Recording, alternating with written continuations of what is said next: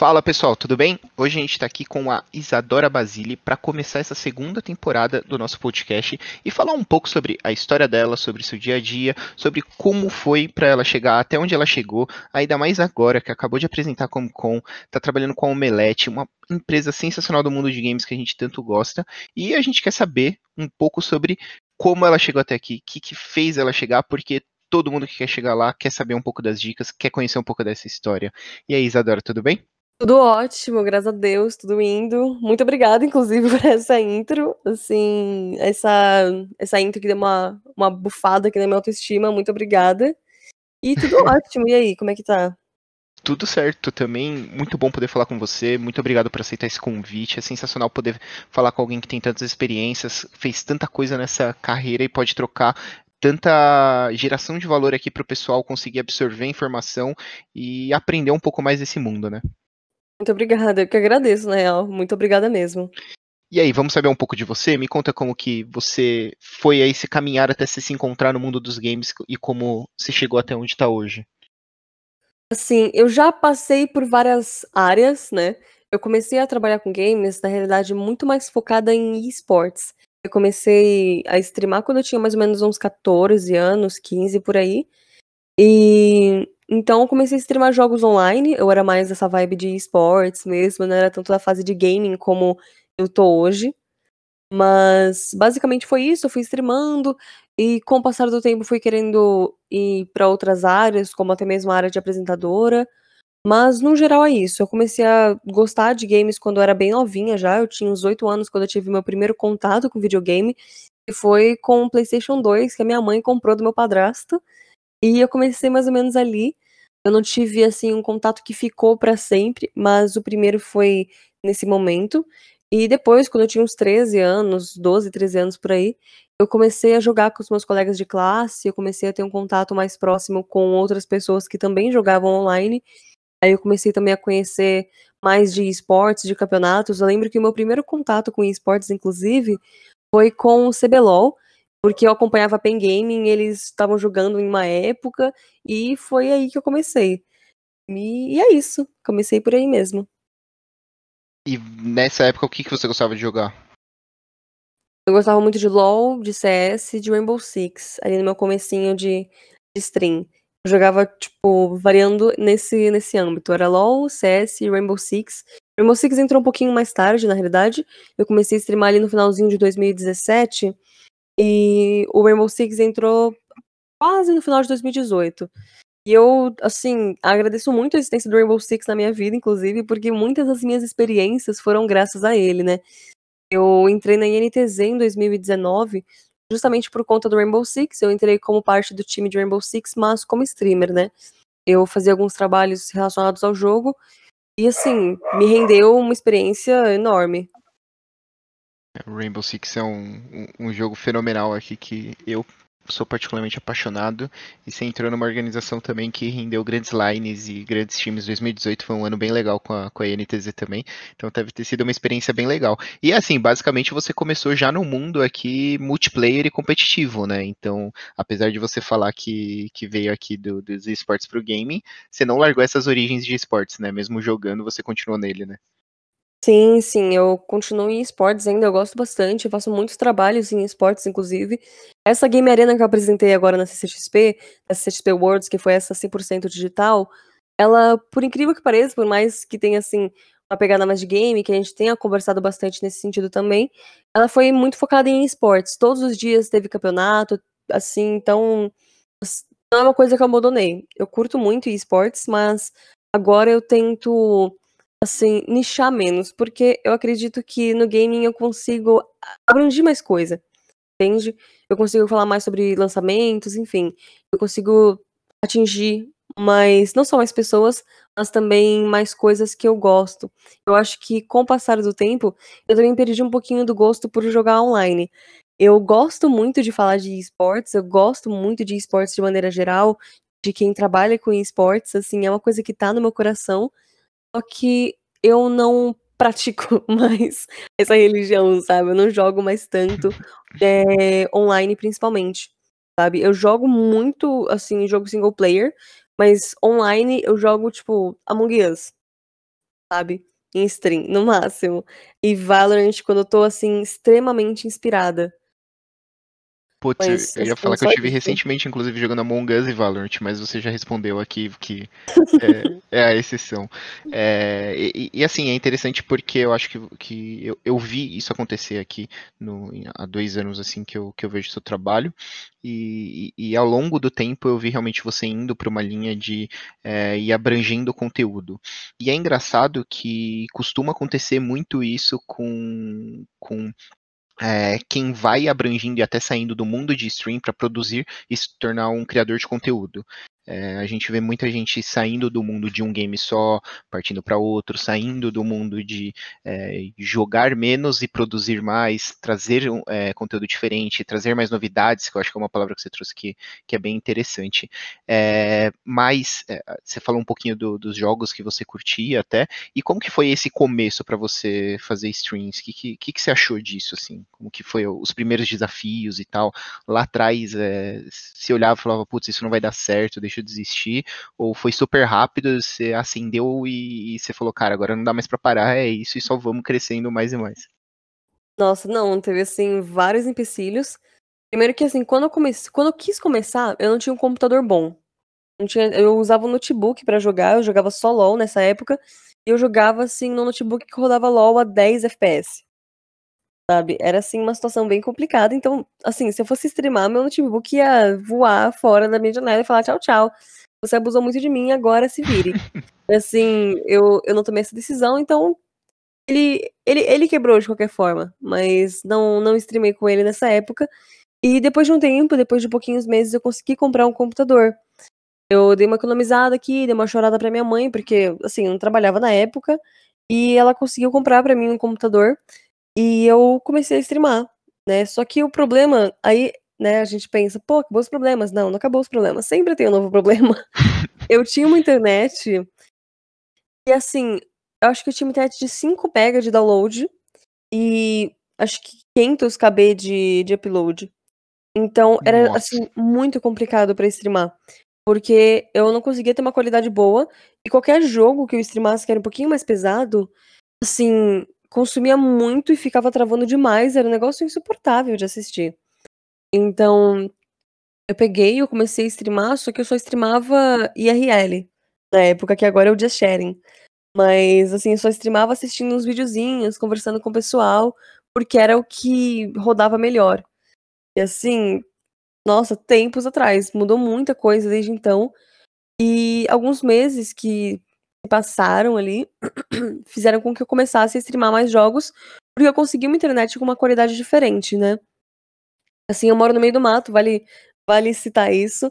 Então, aqui não é nem que, sei lá, eu, eu não conseguia assinar uma internet melhor. É porque aqui não tinha opção. E até hoje ainda é bem limitado. Assim, até hoje eu assim, ainda, ainda sofro um pouquinho, mas agora eu tô com um oi e pá, então tá, tá, mais, tá mais chique o negócio aqui, já tô, já tô conseguindo, tô conseguindo sobreviver. Mas por um bom tempo, assim, eu não tinha praticamente nada. Eu lembro de uma época, inclusive, em que a minha internet era de 250 kbps. Download. Nossa. Assim, eu demorava horas e horas e horas para baixar um arquivo, para baixar um jogo. Eu lembro que eu demorei, assim, sete horas ou mais para baixar um jogo de menos de 1 giga. Sim, um negócio, tipo, que hoje eu demoro, sei lá, segundos. E esse acho que esse foi o maior desafio mesmo no comecinho. Eu não conseguia entregar uma coisa com qualidade, e eu não gosto de entregar coisa ruim, sabe. Assim, eu claro que todo mundo faz um conteúdo ruim, você vai fazer sempre muito conteúdo ruim até você começar a fazer um conteúdo bom, só que eu não encarava isso de uma forma boa, então eu não, não conseguia streamar sem, sem ter uma qualidade, assim, assistível. Aí, a partir do momento que eu comecei a ter uma internet ali, eu comecei a fazer as coisas, aí tava rolando. E o meu crescimento na Twitch, ele veio muito mais, na realidade, pelo meu Instagram. Eu cresci mais rápido no Instagram do que na Twitch. Quando eu, quando eu comecei a crescer no Instagram, eu comecei a focar mesmo na Twitch, foquei bastante, foquei bastante, e aí as coisas andaram. Aí chegou nesse ponto que você citou de que agora eu não posso mais parar. E, e, é interessante porque eu, eu vivi um pouco no início da internet ali, né? Início, entre aspas, é, usando internet de escada e tal. E, cara, era, era muito difícil. Idade. Nossa, eu tenho, eu tenho 27, então já é um. É, é um tempinho a mais aí. E, cara, é, era muito difícil. Eu deixava o jogo baixando assim para virar noite e não era um giga. Porque, por exemplo, eu ia na, no centro de São Paulo aqui comprar memória RAM de 128 MB para deixar meu computador melhor. Eram outros tempos, assim. Nossa, e... nem sabia que isso existia. Pois é, era, era outro tempo você mexer e me, mudar seu computador, assim. Não existia teclado mecânico. Era, era outra história. Eu abandonei o computador depois de um tempo. Fiquei um, um belo período sem, para depois voltar. Então eu nem, nem vivi é, a, a, diferença ali de ter um mega de internet depois, porque, sei lá, hoje eu tenho uma internet bem boa, e, e, essa é uma diferença estranha do nosso país, né? Porque quem é de São Paulo, putz, super fácil. Eu tenho aqui, sem gastar muito, uma internet que bate quase 500 mega de download. E você vai para o interior, para outras cidades e não e até mais para longe de São Paulo, começa a, ter, a se tornar difícil isso, né? E quem quer ir buscar começa a ter dificuldades já em recurso e, e não é nem só o fator dinheiro, né? É disponibilidade mesmo. Sim, demais. Como eu te falei, aqui não é que eu, que eu não, não conseguia assinar outra coisa do tipo, não era uma questão tão financeira assim. Mas, até porque aqui não é, assim, absurdo de caro, mas aqui não tem disponibilidade. Foi uma coisa muito monopólio, sabe? Eu lembro que quando chegou aquela internet de 5 mega que eu citei, que era, assim, uma coisa de outro mundo, sabe, pra gente. Ela era mais ou menos 150 ou 200 reais. Nossa. E eu lembro que a instalação dela, assim, todo mundo aqui do bairro teve que pagar 400 reais da instalação. Aí, pra todo mundo, e todo mundo teria que aceitar se, tipo, não desse o número mínimo de pessoas, eles devolviam o dinheiro e tchau, tchau, não deu. Mas, graças a Deus, deu, né? Todo mundo, todo mundo aceitou esse absurdo. E a gente, e a gente conseguiu essa internet. E essa internet até ficou muito melhor depois. Assim, eu depois de, de 5 mega, acho que depois eu fui para eu fui para 50 nessa mesma empresa. Aí agora eu, eu, eu passei um momento que eu fiquei com 100. Então assim, foi melhorando as coisas. Acho que é uma coisa que tem melhorado, mas também eu não moro tanto no interior. Eu moro no meio do mato, assim, questão. Meu bairro é no meio do mato, sabe? Eu uhum. moro, eu moro assim, tipo, num matinho por aqui, sabe? Tem umas vacas aqui do lado. Mas eu moro na Grande São Paulo ainda, né? Eu, eu sou de Embu das Artes. Então, Entendi. não é uma coisa assim, nossa, como é longe, meu Deus do céu. Uma viagem. É uma viagemzinha, mas, né? Não é também o fim do mundo. Tem lugares que assim, é muito, muito mais difícil pegar uma, pegar uma internet. Tenho certeza que talvez alguém que tenha que esteja ouvindo a gente mora num interior mais interiorzão e sabe dessa dificuldade que eu tô falando. Exatamente. Tem, é, eu já tive contato com players que eram nisso, assim, dificuldade para conseguir jogar, porque nem streamar a gente fala por causa disso. Mas inclusive falando de player, é, me diz uma coisa, nesse meio tempo todo aí, entre começar a jogar, ter essa, essa conexão com os games já desde nova, começar a ter um computador e tal, você nunca pensou em seguir um, uma carreira de pro player?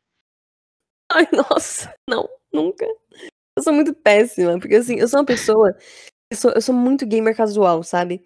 Eu gosto de jogar para me divertir. E eu acho que esse foi o meu problema, assim, em muitos, em muitas posições que eu estive ao longo da minha vida, né?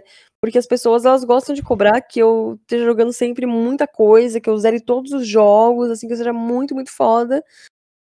Desculpa, já falar foda? Pode, vontade. desculpa. Perdão. Mas enfim. E eu, enfim, eu passei por, por uma fase, assim, que eu tinha esse interesse em talvez jogar melhor, mas eu gosto de me divertir, entende? Eu gosto muito de jogar para me divertir, e eu não quero tirar isso da minha vida, entende? E acho que, inclusive, a criação de conteúdo e trabalhar com os jogos acaba, às vezes, estragando um pouco esse, esse amor que a gente tem, sabe? Essa vontade que a gente tem de, jogar pra se divertir mesmo. Porque a gente acaba tendo que, às vezes, jogar alguma coisa que a gente não gosta.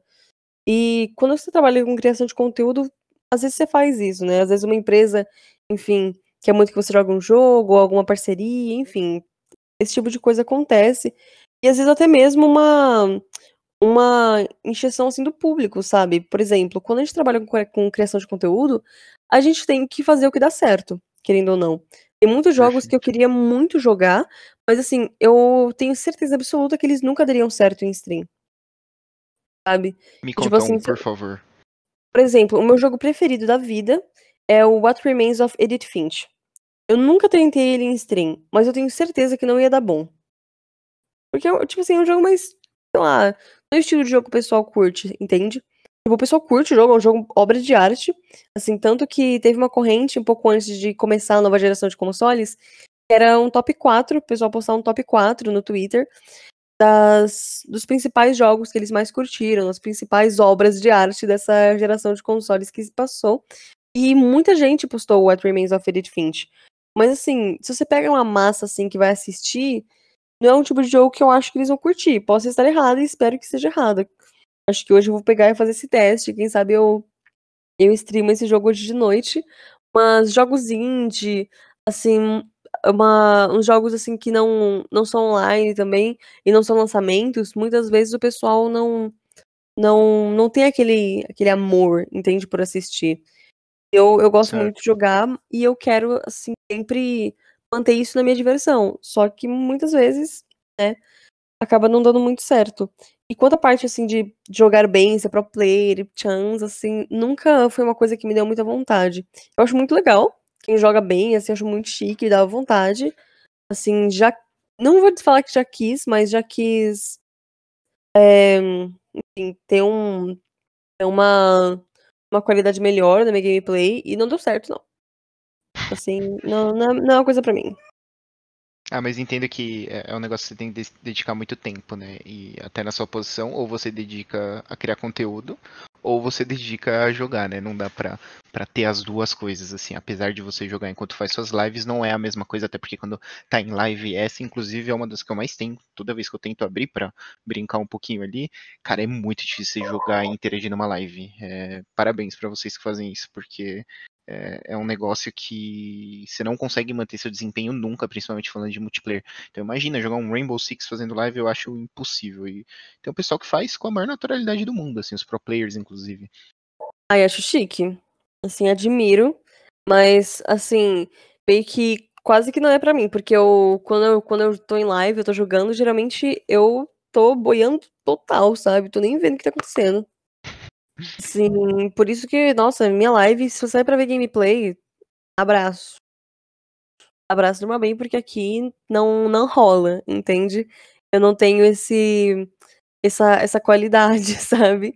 Simplesmente porque não é uma coisa que eu, eu procuro, entende? É claro que a gente sente certo. aquela sensação da hora quando a gente joga bem, mas em jogos online, principalmente, eu não, não é uma coisa que eu me importo. Mas, por exemplo, quando eu tô jogando um jogo single player, eu geralmente me importo com jogar bem. E assim, é uma coisa que eu consigo conciliar, tipo, jogar bem, ali olhar o chat, mas jogo online principalmente, que eu tenho que, assim, eu tenho que jogar bem contra uma pessoa que também tá tentando jogar bem, aí não rola. Assim, isso não. É, é muito complicado. E, e, hoje você não, não se sente, dado o, o, o, tamanho que você já tem dentro de lives e tal, com uma certa liberdade para poder mesclar um pouco dentre as coisas que você gosta de jogar, como os exemplos que você trouxe aqui, dentre o que é necessário pelo público, ou você acha que ainda não, ou até tipo, putz, não, eu prefiro agradar muito mais meu público do que realmente gastar um tempinho aqui jogando esse tipo de jogo? Sim, eu gosto sempre de tentar dar uma mesclada no que eu gosto e o que eu, assim, e o que, e o, que o público quer, sabe? Assim, eu às vezes rola de eu, de eu acabar jogando um jogo que eu não tô curtindo tanto, mas nunca vou pegar e fazer uma série, fazer, tipo, uma semana de lives de 10 horas cada uma de um jogo que eu não gosto. Sabe? Certo. Assim, eu faço testes, mas no geral, eu tento também me adaptar ao público, sabe?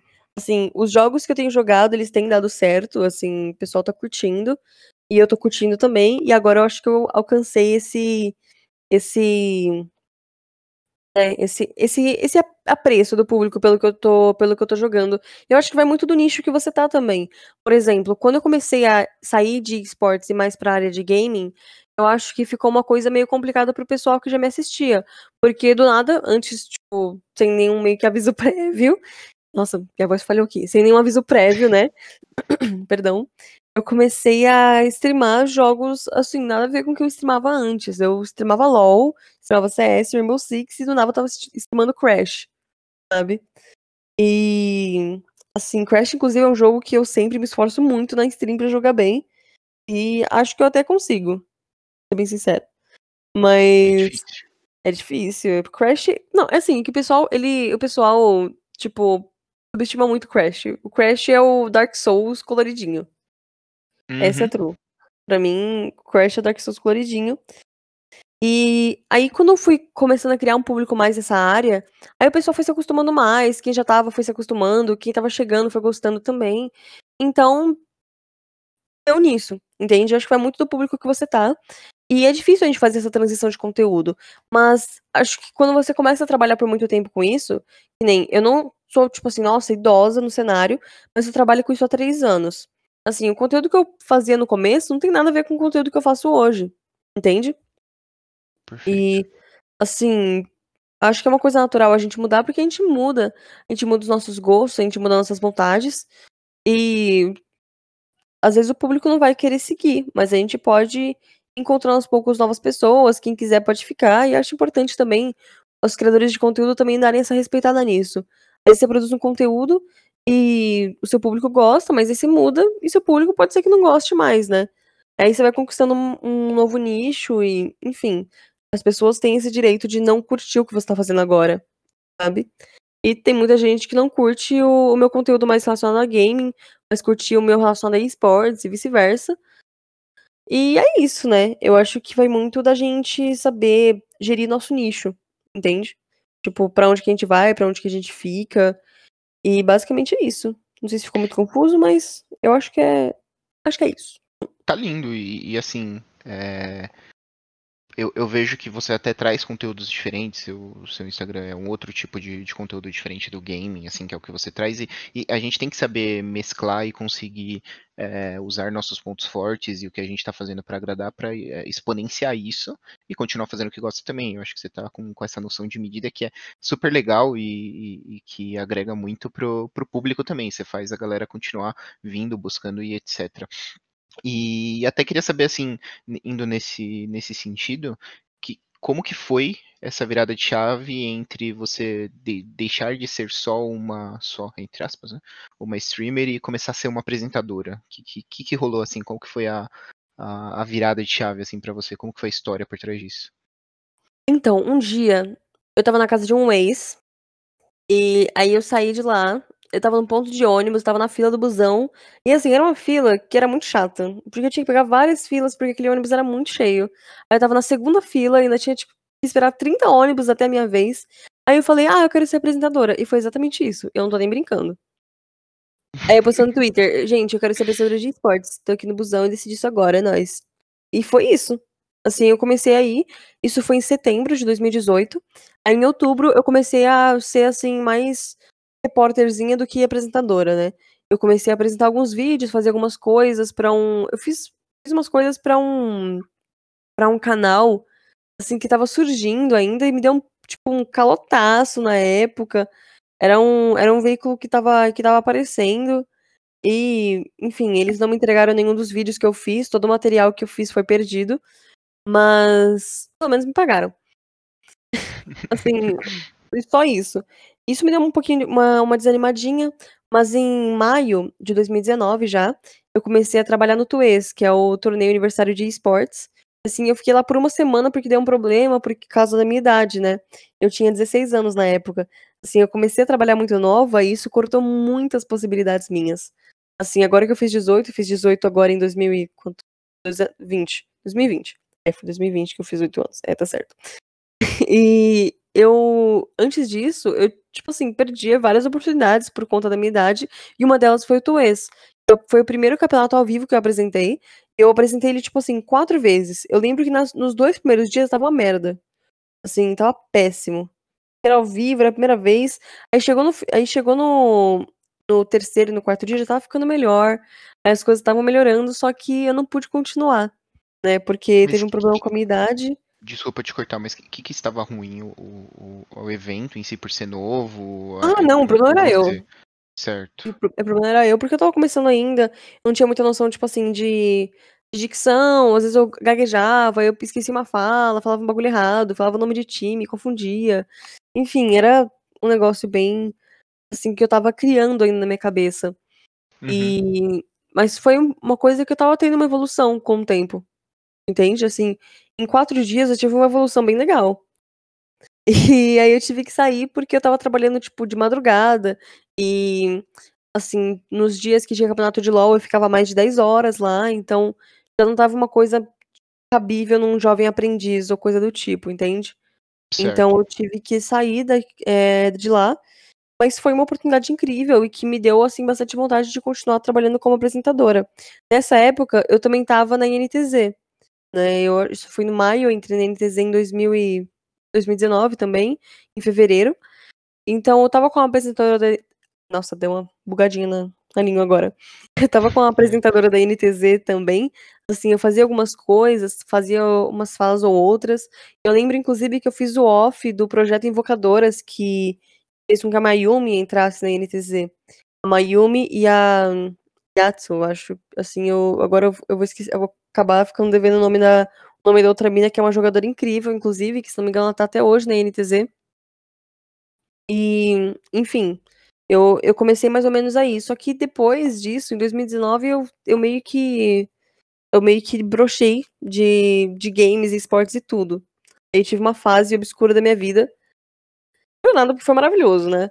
Mas que eu, assim, larguei um pouco disso e comecei a trabalhar só com metal. Assim, foi, foi um, um surto coletivo na minha cabeça, meio delírio. Mas foi muito legal essa época. Assim, foi até. Assim, ela, ela acabou quando a quarentena começou, na real. E eu meio que ainda tava produzindo conteúdo de games e a minha, o meu objetivo na realidade era conseguir assim mesclar games e metal de alguma forma, mas assim, tô no processo ainda de ver como eu posso fazer isso no futuro, mas eu comecei a trabalhar em shows, né?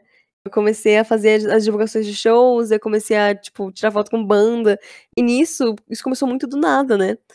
E começou em outubro de 2019 e foi até fevereiro, e eu fui, assim, mais de 10 shows de bandas nessa época, assim. Teve, teve meses que eu fui, assim, em show todos os finais de semana, tava, assim, um negócio bem legal. E eu curtia bastante trabalhar com isso. E foi aí que eu dei uma pausa um pouco no meu trampo de apresentadora.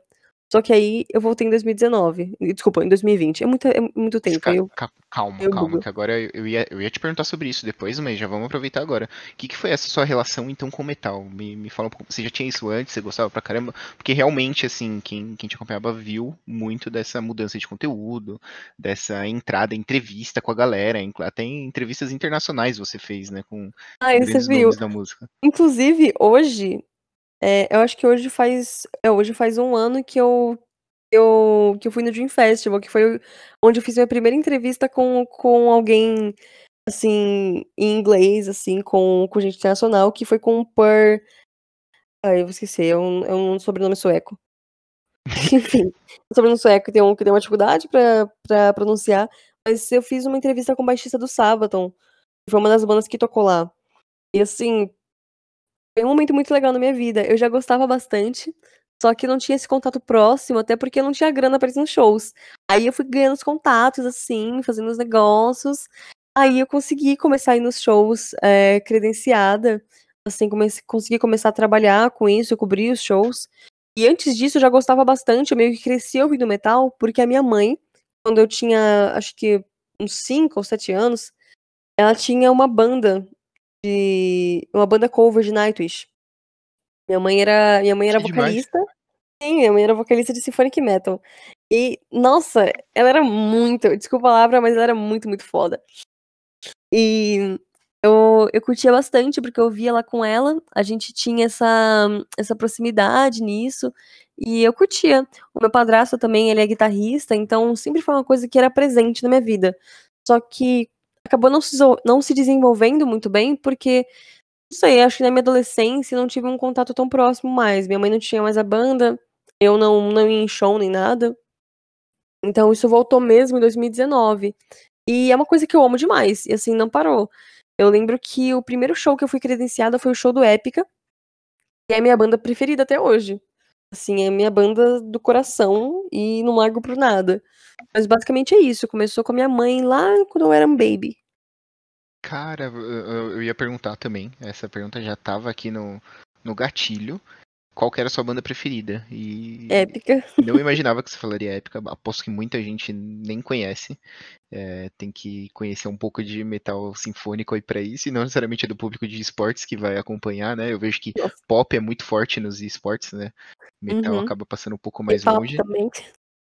Também, K-pop acaba chegando mais, mais perto. E Qual banda você achava que seria minha preferida? Tem algum, Nossa. tinha algum chute?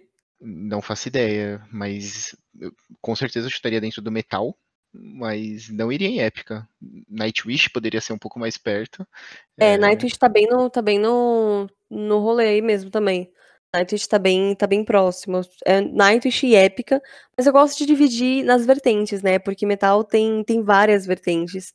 Eu Uhum. gosto muito de prog, eu gosto muito de symphonic, eu gosto muito de death também. Death, é, symphonic, e o- qual outro que eu acabei de citar? E o prog metal. Assim, aí eu prog, tenho minhas... você gosta do quê? Prog eu gosto de Evergrey, eu gosto de Opeth. Evergrey. Evergrey, eu então, Evergrey é tipo assim, é, é bem assim, não tão, não, não tão conhecida assim.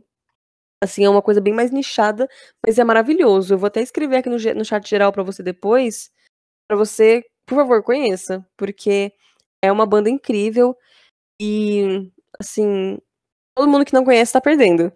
E Opeth também, acho que Opeth você conhece? Aham, conheço. E é maravilhosa. Opeth é, assim, uma banda que dói o coração de tão boa que é. Verdade. O PF é da minha época. Não que eu seja tão velho assim, mas é, é da minha época. Já... É muito bom. Hoje, até- hoje, não, eu tô doida. Esse ano de 2020, aí, da- que tá rolando a Pants, ia rolar um show do, do Opeth aqui no Brasil em maio, né? Mas não rolou. Triste. Que legal. Eu confesso que eu não sou mais tão próximo de metal hoje. Não é o gênero que eu mais tenho ouvido. Mas já fui bastante, assim, uns 6, 7 anos atrás. Eu ouvia muito. E muito legal ver, assim, esse, pelo menos esse seu um ano onde você se tornou próximo disso, que até ouvindo você falar aqui dá pra ver a empolgação na sua voz. Então, cara, é realmente algo que você curte pra caramba. E, e é muito foda você ter conseguido é, desenvolver uma, uma profissão, uma carreira dentro de, de algo que você curte pra cacete e ainda ter conseguido fazer esse link com uma segunda coisa. Que, Uhum. que gerou também frutos pra você que provavelmente no, no sentido pessoal assim devem ter é, te, te dado muita satisfação, né? Ajudado bastante. Sim, foi assim. Foi muito legal, porque nos games é, eu, eu sentia uma coisa estranha que eu não sentia com metal. Eu acho que o metal foi essencial para que eu começasse a produzir mais conteúdo de uma maneira diferente, até mesmo em games, onde eu acabei puxando mais para um lado mais assim, em outras vertentes, assim, digamos, do gaming mesmo. Assim, eu lembro que eu tinha a impressão antes de eu entrar na, na parte do metal que nos games eu era, sei lá, só mais uma pessoa aleatória. Mas no metal eu tinha um nome mais mais chan, sabe? Tipo, era era uma coisa mais mais, enfim, mais única, porque não era tanta gente que ficava produzindo esse tipo de conteúdo. Então Uhum. acabava sendo mais mais tranquilo, entende? Tipo, acabava sendo uma coisa mais menos concorrida. Entende? Eu eu acabei meio que parando de produzir tanta coisa de metal, mas às vezes quando tem uma oportunidade eu pego e posto um story ou coisa do tipo. Mas não sei, eu às vezes não tenho medo de ficar misturando muita coisa e assustar o pessoal.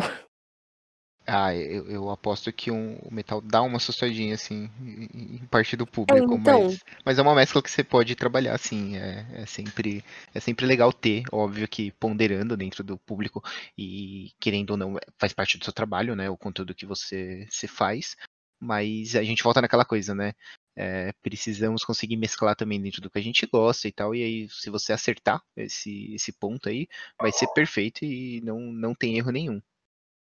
Totalmente. Assim, essa é a meta, de verdade, porque é uma coisa que eu gosto bastante.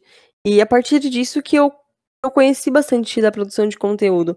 Porque nessa época que eu tava produzindo conteúdo de metal, eu pesquisei muito mais do que eu tava pesquisando antes, quando eu tava trabalhando mais focada em esportes. Assim, eu lembro que até nessa época foi a época em que eu larguei de vez assim, o meu, o meu conteúdo games online, esportes, etc.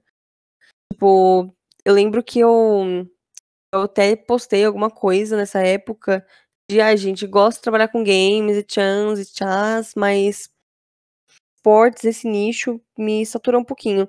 Eu acho que foi porque quando eu comecei, assim, em 2018, eh, nessa ideia de que eu quero ser apresentadora, eu fiquei obcecada por esportes.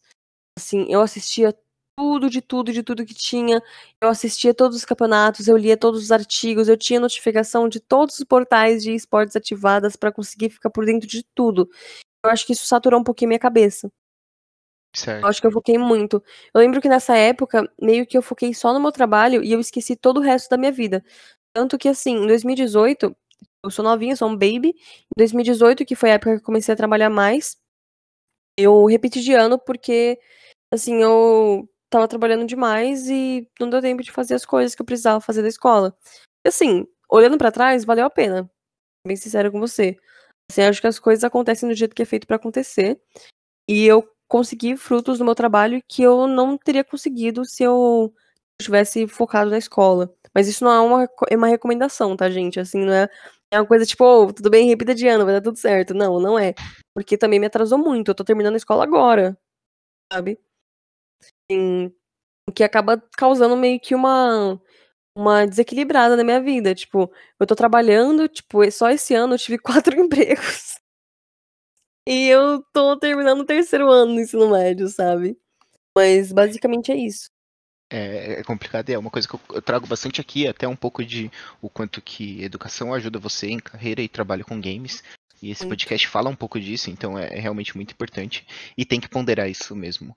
Mas é, uma coisa que eu também bato muito na tecla é que a nossa educação tradicional ela também causa é, bloqueios na, na, no nosso modelo né, de trabalho atual. Porque, por exemplo, no seu modelo de trabalho hoje, é, você precisa de um aprendizado e coisas que vão além do que você tem aprendido, e você já poderia ter acelerado esse aprendizado se o nosso modelo não fosse tão ultrapassado. É, e aí talvez você teria, teria dado mais foco também. Então eu culpo um pouco os dois lados sempre aqui, mas todo mundo tem que colocar a mãozinha na consciência aqui também para pensar um pouco nesse sentido. Mas, putz, super legal. Vamos, vamos voltando aqui um pouco então para esse. Beleza, passou por esse momento aqui, digamos, ano sabático, mas não sabático, de é, talvez ano sabá. Uma... você foi mais pro, pro metal. E beleza, voltou disso daí, e aí você começa a voltar para falar de ser apresentadora, é isso? Então, é uma coisa que chegou mais nesse último semestre mesmo. Porque em 2020, assim, na maior parte do tempo eu tinha meio que desistido disso. Eu, assim, passei por um processo muito, muito esquisito, porque no começo da quarentena eu parei de produzir conteúdo de metal, até porque era tudo sustentado pelo. Não sustentado financeiramente, mas o meu conteúdo vinha muito dos shows que eu ia. Então eu pegava e falava de um, de um do show do Amon Amarth que eu fui, que foi o último que eu fui antes da quarentena acabar. Quer dizer, antes da quarentena começar, porque a quarentena não acabou até agora, inclusive. Eu lembro que, assim, a minha última lembrança desse show é que é, é, assim, a ideia de que se eu soubesse que era o último show que eu iria antes da Pants, né? Eu, eu não teria ido de salto. Assim, é só isso. Sabe, assim, eu queria, eu queria ter curtido melhor. Eu fui com a minha mãe, com meu padrasto e com meu namorado nessa época. E, nossa, que tristeza ter ido de salto nesse show. Depois disso, eu meio que parei, né? não tinha mais. Eu queria falar mais de outras coisas, de metal, assim. E eu fiz alguns GTV sobre, só que não foi uma coisa que sustentou muito, entende? Aí eu comecei a fazer mais conteúdo de gaming. Eu comecei a fazer mais conteúdo de gaming, assim, é, pelo Instagram mesmo. Perdão. Eu fiz algumas listas, tipo, ah, cinco jogos de tal serviço para você conhecer, é, cinco indicações de jogos que eu gosto. Eu lembro que a primeira lista que eu fiz, inclusive, foi uma lista que, assim, ela, assim, teve um teve um engajamento muito bom no meu Instagram. Teve uma resposta muito boa do público, que foi uma lista de jogos para relaxar. Assim, que eu coloquei Animal Crossing, Minecraft Dungeons e vários outros jogos, assim, que eu, que eu tava apaixonada na época e sou até hoje. E deu muito certo, o pessoal curtiu. E foi aí que eu comecei nessa, nessa produção de conteúdo mais gaming. E a parte de apresentadora, ela veio justamente por conta disso. Eu, assim, já meio que já tinha desistido dessa parte de apresentar. Mas aí a Xbox entrou em contato comigo, assim, na verdade uma agência, foi um negócio bem mais, bem mais é, obscuro, assim, uma agência, que é a agência que me contratou na época que eu trabalhava lá, é, entrou em contato comigo falando: Ah, oi, tudo bem? Tem um cliente aqui que precisa de uma apresentadora para quatro vídeos por mês, um vídeo semanal de um minuto. Manda seu orçamento, por gentileza. E a gente vê. Mas eu não posso revelar o cliente ainda. E eu não sabia se eu, se eu ia cobrar, se eu ia cobrar caro, se eu ia cobrar barato. E eu fiz ali minha, minha proposta, eu chutei o mais baixo possível, e é claro que eu aceitei, porque empregada do jeito que eu sou, eu aceito qualquer coisa, né? Aí, depois de um tempo, eles falaram, não, Xbox, e pá, isso aqui, tchum. Eu aceitei e fui, né? Aí eu, acabou que eu não fiquei muito tempo, mas foi aí que eu voltei a apresentar coisas. E assim, eu acho que eu meio que comecei a, a ser mais pisada como apresentadora justamente por conta dos, dos vídeos que eu gravava no IGTV. Eu gravava vários vídeos no IGTV e eu, e eu postava eles no Twitter. E nos vídeos do IGTV, assim, eu trabalhava da melhor forma possível para que eu conseguisse ter uma dicção boa e fazer com que o pessoal entendesse absolutamente tudo que eu tava falando e, enfim, eu me esforçava, sabe, no IGTV. Uhum. Eu acho que foi isso que me me deu um, um pouquinho desse, desse tchum. Mas ele começou no Xbox mesmo. Assim, essa volta depois do, do Tuês, depois da NTZ. Aí eu saí do Xbox. Aí eu entrei na, no Omelete agora, com a apresentadora do Enemy, e tamo aqui. E, e, e eu, eu ainda não acompanhei é, super recentemente, fora a Comic-Con, né? Que putz, é um ainda não teve nada. Falar, mas ainda não teve nada. Ainda, ainda, ainda não teve nada, a gente tá indo mais aos poucos. Entendi, entendi. Então vai ser a, uma construção aqui que imagino que vai ser grande, porque o DNM é um canal que putz, é só conteúdo de ponta a ponta bem construído ali, né? E como que tá isso para você? Tá ansiosa para começar a produzir esses conteúdos e tal? Muito, assim, eu sinto que eu agora tô num, lugar mais profissional, onde eu posso produzir um conteúdo de qualidade, com uma qualidade melhor, tudo mais bem feito. Isso para mim é, assim, exatamente o que eu, o que eu quero. Entende? É um conteúdo que, que me conquista. Eu gosto muito do conteúdo do anime, eu sempre gostei. O conteúdo tanto do Anime quanto do Omelete sempre foi muito presente na minha vida, porque eu tenho notificação do Anime ativadas, assim, desde bem antes de eu ser contratada. Assim, eu lembro que na época da Xbox, inclusive, eu que fazia a, a seleção de algumas notícias para que eu achasse que eu achasse que fosse relevantes para postar no, no Xbox News. E eu usava o DNM muito como um, como um parâmetro, às vezes, de o que, que eu precisava falar, de lançamentos, essas coisas. Então, assim, eu tô realmente bem ansiosa. Eu acho que vai ser bem legal produzir conteúdo por lá apresentar os vídeos lá, acho que vai ser uma coisa bem, bem legal mesmo. Já estou estruturando alguns projetos para mostrar para eles. E é isso, acho que vai ser incrível.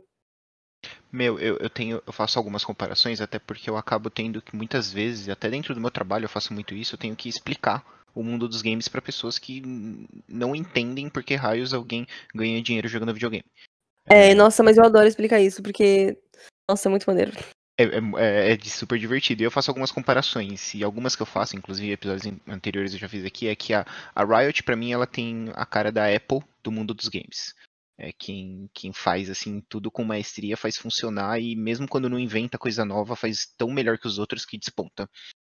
E... Mas tipo assim, você acha que tipo a Riot é lá uma Apple se você for comparar com esports? Mas se você for colocar tipo assim numa área games, quem você colocaria como Apple? Porque eu pensei na PlayStation como, como um todo, como games? É, assim, porque a Riot é mais. É, tipo assim, por mais que ela, é uma empresa que faz mais foco em esportes, né? Porque faz mais jogos online e pá. Sim, sim, colocando como games como um todo, eu falaria da, da, da PlayStation. E, e assim, eu, eu, falo da Riot nesse sentido, até porque eu comparo muito a estratégia de marketing deles. Assim, é, é, fenomenal o trabalho que eles fazem nesse sentido. E é uma estratégia de marketing com produto, não marketing solo. É, porque, por exemplo, o PlayStation ele também faz isso muito bem. Ele não faz marketing, é, agora tem feito no PS5, mas eu nunca tinha visto isso antes, de usar influenciadores, de fazer campanhas, etc. O marketing do PlayStation é o produto que a uhum. Sony faz, né? E, e, a Sony demorou muito tempo também para perceber a, a, mina de ouro que eles tinham, né? Foi, foi muito tempo para focar tantos recursos, agora eles têm focado agora no PS5 é, na área de games. E também acho, para mim, a, a, Microsoft com o Xbox, ela tem muito mais a cara da, da Samsung e a Apple mais a, a cara ali da Sony com o PlayStation, né? Sim, nossa, também sinto isso. E, e, do ponto de vista de conteúdo, para mim, a, a, Omelete como um todo, né, não, não falando só do DNM, mas o grupo Omelete, ele para mim tem a cara da Globo, assim, é, é, é, domina todo o mercado, porque assim, você quer saber se é verdade, você vai lá na Omelete, no DNM, você vê se tá lá, se não tiver, ainda é especulação. É a mesma coisa que acontece dentro da Globo, sabe? Você vai no, no Globo Esporte para garantir que aquele jogador de futebol realmente trocou de time. Se não tá lá, hum, ainda não tenho certeza, viu? É, então, para mim tem muito essa cara e é, eu acho muito é o parâmetro, né? Sim, é, é, o top do mercado. Então, eu acho que você caiu, pelo menos na minha visão, para falar de, de apresentadoras, é, para falar de criação de conteúdo, para falar de é, notícias, novidades e de como lidar com tudo isso em uma empresa que, mesmo se você não ficar lá a vida toda, e provavelmente não, porque hoje é, o mundo é muito mais dinâmico, mas tanto faz, o que você vai aprender vai ser super válido. É, vai ser um aprendizado que vai, vai ficar e vai muito longe com você que, e, e, vai te fazer alguém ainda muito mais foda do que já é nesse, nesse mundo. Vai ser bem, bem legal e fico muito feliz dessa junção porque eu acho que vai dar super certo. Sim, sim. Eu acho que o, o Omelete, inclusive, é, eu lembro tipo, de épocas em que realmente era o meu sonho trabalhar lá. E assim, foi por anos e continuou sendo. Só que não foi uma coisa assim que eu corri atrás, porque nunca pareceu possível. Sabe? Assim. E é uma empresa que, assim, eu lembro que eu acompanhava uma influenciadora, acompanho ela até hoje, e durante um tempo ela trabalhou no Omelete. Eu lembro que eu comecei a acompanhar ela na época que ela saiu.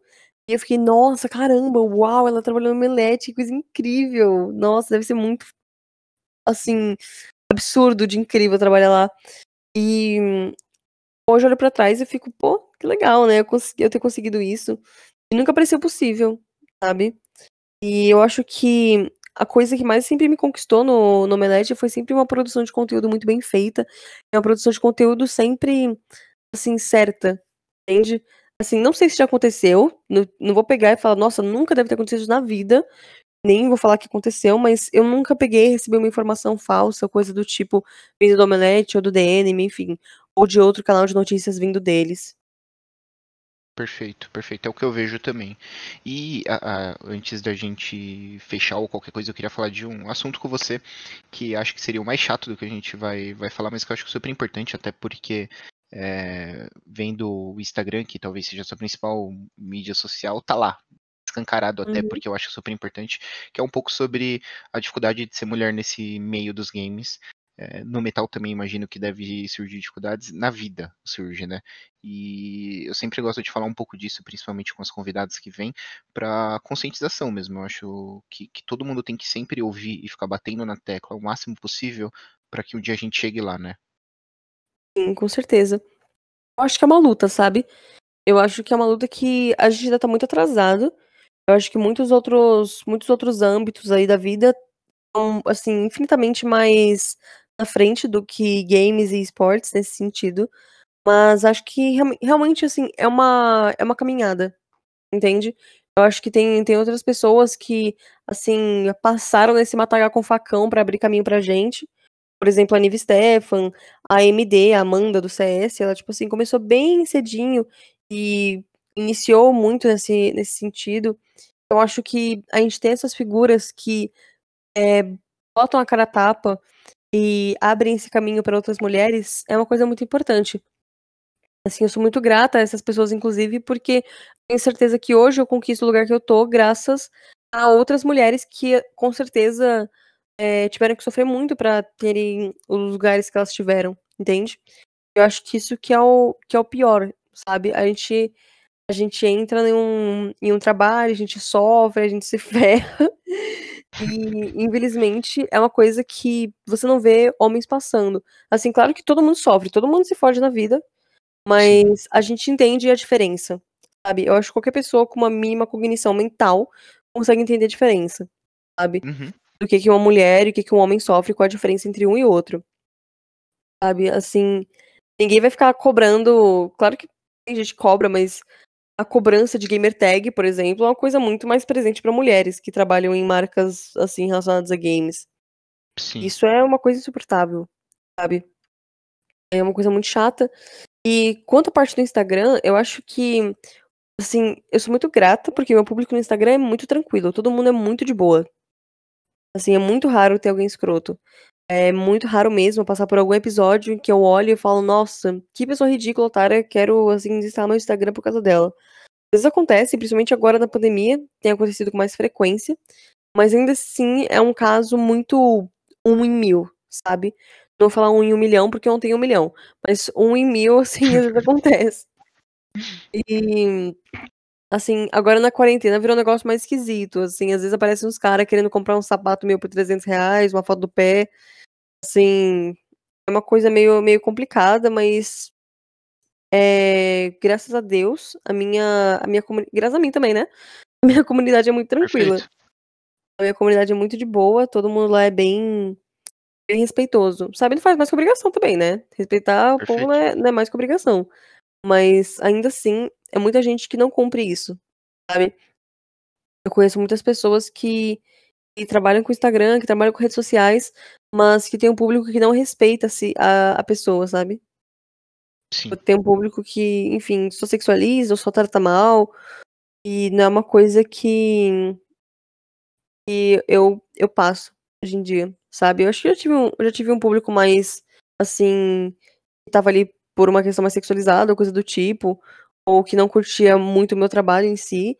Mas hoje eu acho que eu montei uma comunidade muito boa e sou muito grata por ela. Cara, que, que legal que, que você cons- tá conseguindo reverter isso e.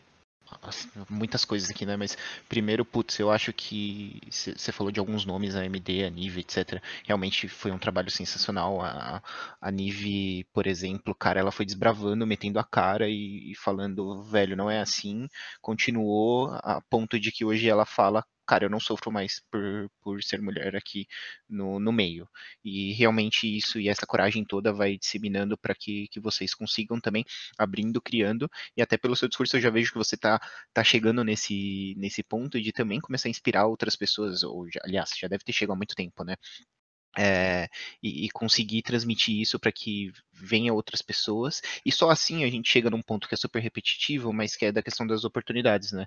Que é o fato de Uhum. que é, aí é que tá essa questão de que tem que ser cego para não ver. As oportunidades para as mulheres dentro desse mundo são menores, então definitivamente acaba tendo esse problema que é é, quase que, entre aspas, natural pelo a forma como foi. E aí tem que ter pessoas batalhando e brigando para mudar. E, e, vocês estão aí fazendo um trabalho sensacional. É, e graças a Deus tem diminuído, como você está falando, mas são passos curtos aqui para a Uhum. gente chegar lá. É, espero que melhore cada vez mais e que esse tipo de contato que, que você recebe vai diminuindo cada vez mais, que pelo que você falou, com o tempo está melhorando, e que todo mundo entenda de, de uma vez por todas que é, tem que estar tá lá para consumir o conteúdo que você traz, tem que enxergar o que é, o que você está fazendo, e desvincular o desrespeito da admiração, né? Que são coisas totalmente diferentes. Com certeza.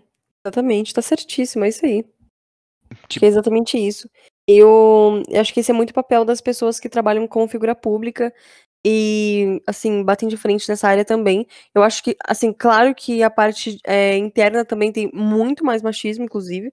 Assim, tem muito machismo, principalmente na área de desenvolvimento de games, assim, com as mulheres, e é um sofrimento, sabe? É um processo muito complicado. E eu acho que, assim, para finalizar, é bom constar que o machismo que mais, assim, machuca atualmente não é o machismo do público. O machismo do público, sinceramente, tô cagando.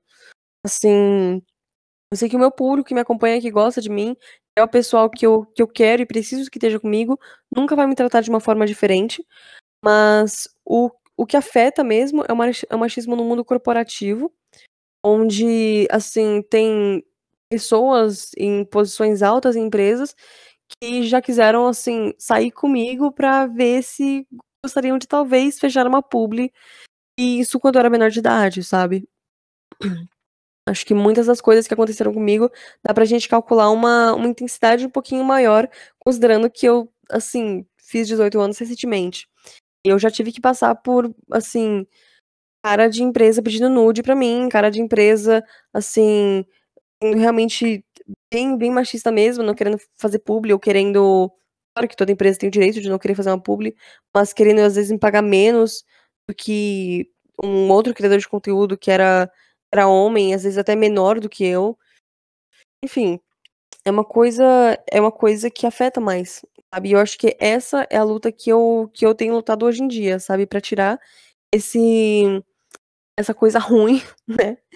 Do pessoal mais tem poder, entende? Porque o cara que tá atrás do computador, tipo, fazendo nada, ele xingando no Twitter, não tem poder nenhum contra mim.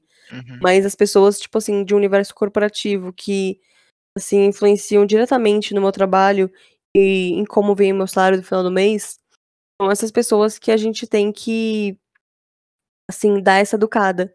Graças a Deus, eu já tô numa empresa incrível, que é o Omelete, e todo mundo lá é, assim, absurdamente maravilhoso. O pessoal é tão legal que, assim, dói no coração. Eu, eu, eu, tô, eu tô nem brincando, mano, assim, eu tô achando que vai chegar uma hora que alguém vai aparecer em casa e vai me bater. E, não sei, a minha, a minha ansiedade tá achando que eu vou morrer logo logo, porque a pessoa, assim, é tão incrível que dói. Eu acho que é um exemplo que muita empresa deveria seguir.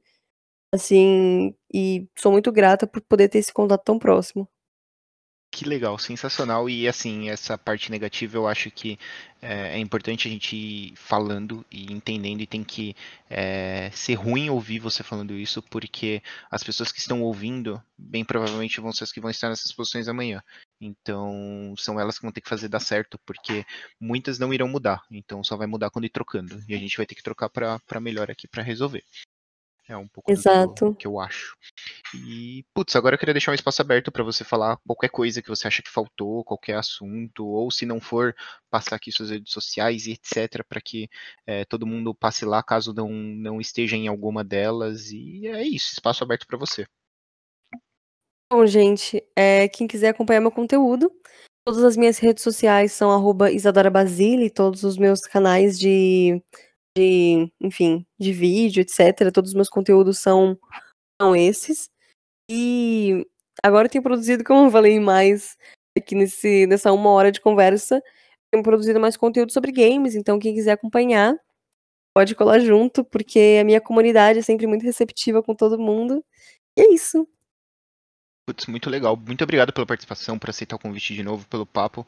É, foi muito bom, é muito legal ouvir essa história, ver o que está por trás, entender que, que, qual foi todo o contexto que fez chegar até onde está hoje, para saber um pouquinho mais os detalhes e até para o pessoal tirar aqui é, um pouco de, de, informação e dicas, né, para saber o que, o que fazer e até tirar um pouco de, de animação para seguir e continuar tentando se, se esforçando. É, também deixar as nossas redes sociais, lá em Gamer Trabalha, é, no Twitter e no, no, Instagram, nosso Twitter novinho, então ainda está pequeno, a gente está começando a crescer lá. E no Spotify, no, na Amazon, no Google, todo mundo consegue ouvir, acompanhar a gente. E é isso.